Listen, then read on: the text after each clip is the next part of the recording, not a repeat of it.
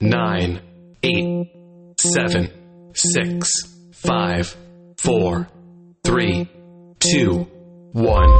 Hey guys, welcome back to my old listeners. Welcome back. I missed you all very much. To my new listeners, hi, welcome. Glad to have you. My name is Rebecca. I am 15 years old and I'm a fellow believer in Christ. And if you aren't a believer in Christ, well, I am a Christian. Let's just say that. Which means I believe in Jesus Christ that He died on the cross and rose again on the third day. And right now He's in heaven, reigning as King. Amen. Uh, I have this podcast to bring teens, preteens, youth, and everyone that falls under the title of youth to Christ. I hope that as God uses me to do this podcast, that I can bring along this journey to move to Christ. Yay! And we're back together again as a family. Yes, we are. I missed you guys so much. I did, I did, I did. Did y'all miss me? I missed you all so much. I did. We are back together again as a family. Um, question of the day. How are you? How are you doing? You're good? That's great. You're not good? Um, well, I pray you feel better, I guess, you know? I pray you feel better. So, as I said in yesterday's episode, um, hopefully we will have a guest. And today, today she is back with us again. Um, but today we're talking about tongues, and I just wanted to have, you know, emotional support, just joking. But I just wanted to have, you know, someone here to explain it a little bit better than me. So uh, I'd just like to introduce you to uh, Reverend Gail Price, aka my mother. So you would like to say anything? Hello, everyone. God bless you. It's great to be on the podcast, and I pray that it will be a blessing to you today. All right, so let's hop right in. Um, every every once in a while, you all will hear me speak in a you know a different um, let's just like a little snippet of um a different language, I guess, and it's not very um what can I say? You can't really like translate it. Uh, that is called tongues. Some people call it a demonic. Some people call it a demonic saying, but you know, it's tongues.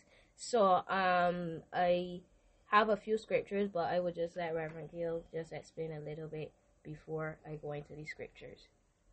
Thanks, Becky.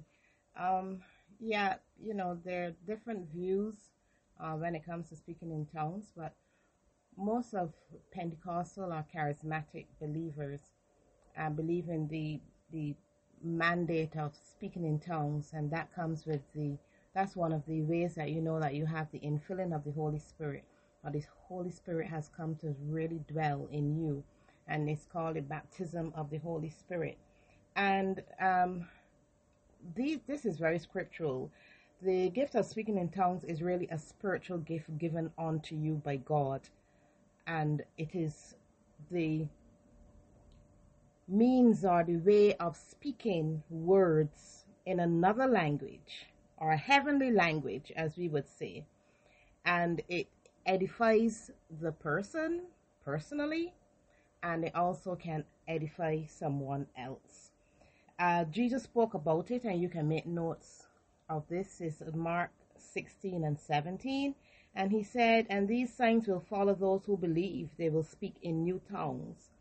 And uh, the first time that that was actually manifested and experienced was in Acts chapter 2, uh, from verses 1 and 2, and also going down all the way down to verse 12.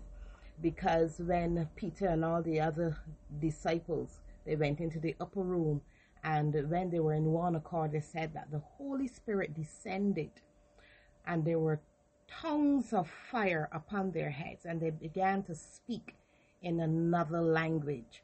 And when they came out into the crowd, you know, they were they were actually speaking lang- uh, language, but the other people in Jerusalem were actually able to hear them in their own language because it said that in, in Acts 2.11. And then Paul went on to talk about how it is a spiritual gift given unto people, right, Becky? And it is a way to, when it says edify, it's way to build yourself up. Now, in 1 Corinthians 12 and 14, he speaks about the spiritual gifts. There are many spiritual gifts, and tongues are one, as I said earlier, are one of the um, one way to know that you have been filled with the baptism of the Holy Spirit, the indwelling of the Holy Spirit, Right. whereby um, when when we get saved, the Holy Spirit comes, Jesus comes to live inside of us. But when we really seek and search for Him, uh, the Holy Spirit now comes and empowers us to do His will. Right. Um, even if we do whatever work we have to do for the Lord, there's an empowering that comes that causes us that causes us to to to to do things better, be mm-hmm. able to preach better under um, an anointing or the mm-hmm. power of the Holy Spirit. Mm-hmm. And tongues is that manifestation to know that surely the Holy Spirit you have now been baptized with fire or baptized with the Holy Spirit. So tongues is one way. There are different there's word of knowledge, there's prophesying, there's a gift of healing, there's a gift of there are about nine spiritual gifts. But Right. the, the the um tongues is the gift that tells you that you have been baptized by the Holy Spirit. Right. And there's also the translation of tongues, but that is something that I would not go into. What I want to share is yes, they, they would hear you speaking in tongues and they talk about the heavenly language, right? Speaking in tongues can help you express what it is in your spirit. Right. Right. It, right. it, it helps you sometimes, you know, you, you are praising and it's, it's a is a sign of praising to God. It's a sign of worship to God. It's a sign of praying to God. Right. And it is your heavenly language, the language that your that the Spirit of God would release from you into heaven. Right. So that is a it's a it's a it's something that only you and God have, right? In in a kind of way, it's something that you and God have. No no uh, no outside person ain't really gonna know unless you have the interpretation of those Correct, tongues. correct, right. correct. And um, and just by a, a, a little side track there, they said if you're going to speak loudly in public mm-hmm. in tongues, mm-hmm. you need to have an interpreter, Right. Because then, if there is, the people there want to know what is God saying through Rebecca, mm-hmm. right? So sometimes you so so that is a that is like a protocol when it comes to church. Right. Like if you can stand up there with a microphone and just speak in tongues forever, after a while the people will say, "What's going on?" I Right. didn't understand, and people will drift and be distracted. But Mm-hmm. if when you speak in tongues and then somebody can stand and say, "Thus saith the Lord," or, or say, um, "The Lord is great," or, or begin to praise God, then that is the interpretation of what was the tongues that were being said. Right. So you have to, you know, like like be very con- cautious or conscious mm-hmm. that when you speak in tongues, that you also have to be aware that the person next to you might not understand. Mm-hmm. But one of the things about it is is that it edifies or it strengthens or it educates you and it educates the other person. There's something that happens when you hear somebody speak in tongues Yeah. if you are a believer, born again, full of the grace and power of God and, and feeling the Holy Spirit, something ignites inside of you because there's a connection with you and heaven, and that person that next to you immediately is ignited by it. Right. Correct. Um, but before you continue, I just want to give a quick scripture. So I want you to turn with me to First Corinthians 14, verse 2. And we'll be reading from NLT and TPT, as y'all know. Y'all know I do. Y'all know. Y'all know this by now. Um, so it says in First Corinthians 14, verse 2, it says, For if you have the ability to speak in tongues, you will be talking only to God. Since people won't be able to understand you, you will be speaking by the power of the Spirit, but it will all be mysterious. Um, that is the NLT. And if you go to the TPT, it says, When someone speaks in tongues, no one understands a word he says because he's not speaking to people but to God. He is speaking intimate mysteries in the Spirit. So that explains um, a little bit of what uh, Reverend Gill was saying. So, um, yeah, I just wanted to clarify that. Okay. Right. And and one of the things is is that you know Paul also says in Corinthians, and that's First Corinthians fourteen Right. four. Um, it can help you, but if you're going to speak to the church, you should do it prophetically. That means that there should be a prophetic utterance so that people can understand. Right, right. Right. Um, so so that's that's a difference. So, so they have that you know some people could just go on in tongues forever, but it does not help a person if they don't know what this person is saying saying. to God. Right. Right. Um, one of the other things too that it, as I said, you get excited when somebody you know something is happening. You feel A little bubbling. yeah, there's a bubble. There's a Uh, there's a, there's a- surge. There's Yeah. a, a, a, You feel like. Flash. You see, yeah, you feel a presence. You see, feel you know this is something. This is this is something that is not of this world. Mm-hmm. You know, and and you feel um, empowered by it. Um, one of the things too is that it says when you come together, you come together and assemble together. You come together to sing, you come together to, to praise, to, to, to say your psalms, or whatever you come together to do. And even if you speak in tongues, let it be for educa- ed- edification and be able to interpret. So sometimes, even when you're in intercession or you're in, in, in you know, in worship, and, and, and for me, I can I can speak personally. When I speak in tongues, in my head, I can hear what I'm saying to God. And um, one of the things, and I was telling you too um, about that, Rebecca, when you first got baptism of the Holy Spirit, it is something that you also have to exercise, and Apostle Lucio says that too. Uh-huh. It isn't something that you just get it and you stay there. You, you it is now like you know, like if you're you're a baby, uh-huh. I'm a baby, you you drink the milk and then you you get a little stronger and you're eating the soft stuff and then a little more you get a little harder stuff and stuff and then you go from cream. crawling you and uh-huh. your ice cream then you go from creeping to crawling to walking to holding on and that sort of thing. That's the same way with your spiritual gifts in general but we're mm-hmm. talking about tongues today. That the lord says to to keep fanning the flames that was you know built up in you by the laying on of hands. Mm-hmm. But it, it means also that what gifts the holy spirit has given unto you that you need to be able to exercise it. Mm-hmm. So sometimes people stifle the Holy Spirit inside of them, and I don't want to speak in tongues because somebody can think that you know that it's funny and and stuff like that. But you need to exercise it because as you do that, your spirit grows stronger. Right. Yeah, mm-hmm. your spirit goes grows stronger, and you're you you are you're able then to feel more empowered to do the will and purpose of God. Not only only that, speaking in tongues for me is me meeting with heaven, mm-hmm. Making a connection. making a connection. Right. And as I make that connection, whatever it is that I am speaking to God, and the Holy Spirit is saying to God in my heavenly language, I am expecting it is a two way street. Mm-hmm. The same way that it is going to go up to heaven, mm-hmm. I understand that it will come back down to me. Right. So, therefore, there will be something that I would understand God is saying to me um, in that connection.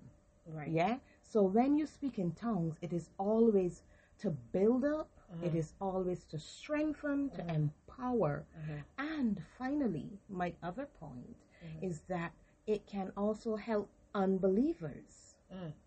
Because if you're an unbeliever, you've been searching and seeking.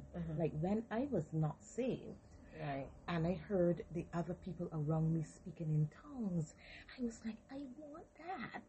Who wouldn't? Who I wouldn't? mean, I, it's mean, don't different. understand. Even if you are, even if you're an unbeliever, to hear somebody speaking in tongues, especially sometimes even if they sing in tongues, that's such a beautiful experience. uh-huh. Um, you know, to to hear that it does something to you, and then if you can actually, as a non-believer, say, I want that. It causes, and then if you can then hear as an unbeliever what that actually was and what God was saying and what that person was saying to God, it causes an reaction in your spirit man that would desire you to search for God, to reach for God, to draw nearer to God, and it can cause people to be convicted and saved. So speaking in tongues is a very for us as believers is a very um pivotal thing that can happen in the life of a believer, mm-hmm. and also not just for us, but also for others. And anybody can have it. It doesn't have to be an apostle, prophet, teacher, pastor, evangelist, choir thing. It can be whoever desires. When the apostles were in the upper room, they were wishy washy and they were scared. Mm. Jesus had just left them, and what did he say? He said, "Okay, guys, wait, wait, wait there in the upper room." He didn't say, "I." He said, "The angel said the same way you saw him come up, you're gonna see him come back again. Go up, you can see him come back again. Mm-hmm. But in the meantime, wait in the upper room until you gain power." Mm-hmm. So it was like, "What? We getting weapons?" AK forty seven. So we getting weapons SMG. that and all of them RPGs and things. Yeah, you know, start a war, start, but they were obviously confused. They were Grieving. grieving. They were hurting. They were unsure. But they were. The, the word of God says they were in one accord. So that means that everything that was probably hitting at them before. I believe they were, I, and that's just my interpretation. I love to imagine. I believe when they got in there, they would have had food, you know, and a Ice cream. feast, ice cream, and they would have settled their differences. If Peter had a problem with John, and if Mary Magdalene had a problem with Peter and John because they didn't go into the, the, the tomb and they should have gone, and all them sort of things. So, you know, they would have settled those differences.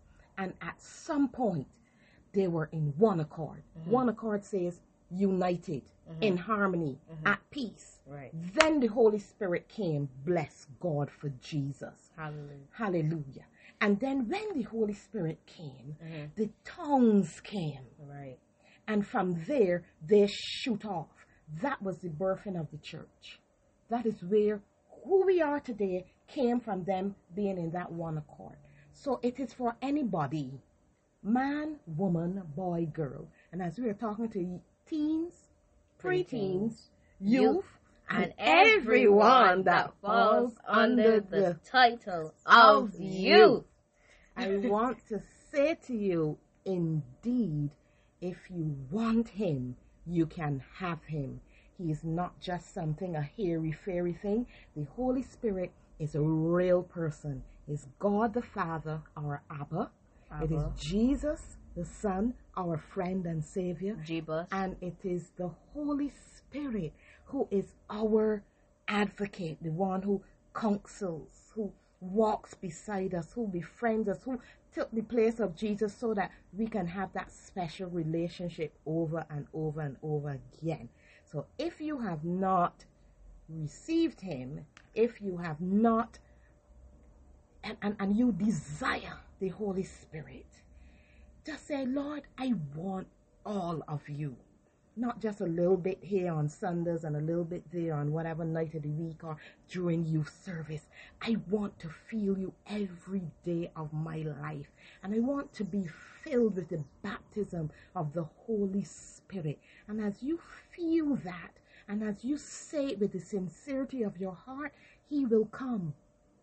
He will come and He will speak to you, and you will speak to Him in that heavenly language. I d- believe it can happen as long as you believe by faith in Jesus' name. All right. Praise God. um, I just want to say if you have um, fallen out of faith with the Lord and you would like to get back to Him and receive your um, baptism of the Holy Spirit, all I ask is that you bow your heads and you close your eyes, reverencing God. Reverencing God. Read. I want to bow your heads. There you go. Um, dear Heavenly Father, thank you for another beautiful and blessed day in this listener's life. God, they have drifted away from you and would like to get back to you. So, God, as you have left 99 to go searching for them, God, I pray that you wrap your wings around them and protect them like how a mother hen protects her chicks from the temptations of this world. Because, God, is not easy being a Christian and being a teenager. So, I ask these things, your mighty in your precious name. In Jesus' name I pray. Amen. Amen. Amen. Amen. Amen. Welcome back. You were missed. Welcome back. So, guys, we are at the ending of this podcast. I know it was fun. Thank you. Um, um, Reverend Gill. I would like to say mom, but we try to keep it professional. uh, but I just want to say thank you for coming on, and hopefully for our second anniversary, she'll be back. Hopefully. Uh, so I just want to say, I love you. God loves you. Why? Because yes, Jesus loves me. Yes, Jesus, He loves you. Yes, Jesus, He loves us. For the Bible tells me so. Yes, the Bible does tell me that in John 3.16. I got you, and God got you. Um, before we close, you want to say anything else to end the podcast? It was a pleasure being here. And for sure, I'm I'm assuming that I'll be back at some other time, but the Lord bless and keep each and every one of you in Jesus' name. Right here. May the Lord who created heaven and earth bless you from Jerusalem. Turn down your volumes. Turn it down. Turn it down. Bye! See you next time.